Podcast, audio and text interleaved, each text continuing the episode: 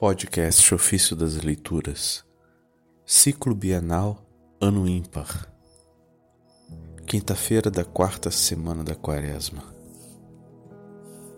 Sem derramamento de sangue não existe perdão. Documentário sobre a carta aos Romanos de Orígenes. Examinemos um a um os títulos que foram dados ao Salvador. E meditemos com mais cuidado em que consistem e o que significam. Verificarás então que nele habita corporalmente toda a plenitude da divindade. E que ele é simultaneamente propiciação, pontífice e vítima oferecida pelo povo. Sobre Cristo Pontífice, falam claramente Davi no Salmo e o apóstolo Paulo na carta aos Hebreus. Que seja também vítima, atesta-o São João, quando diz: Eis o Cordeiro de Deus, aquele que tira o pecado do mundo. João capítulo 1, verso 29. Enquanto vítima, torna-se expiação pelo derramamento do próprio sangue e concede o perdão dos pecados outrora, outrora cometidos. E essa expiação chega a cada um dos que creem pelo caminho da fé. Se não concedesse o perdão dos pecados anteriormente cometidos, não teríamos a prova de que se realizou a expiação.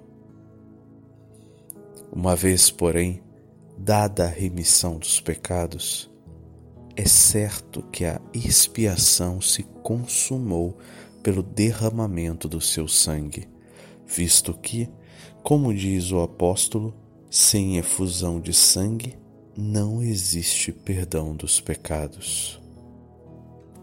Isso está em Hebreus capítulo 9, verso 22.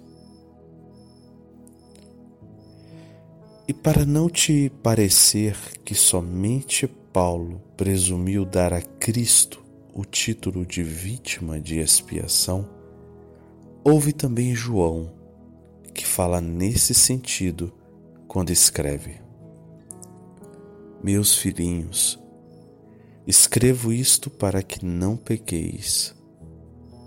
No entanto, se alguém pecar, temos junto do Pai um defensor, um defensor, Jesus Cristo, o justo. Ele é a oferenda de expiação pelos nossos pecados, e não só pelos nossos, mas também pelos pecados do mundo inteiro.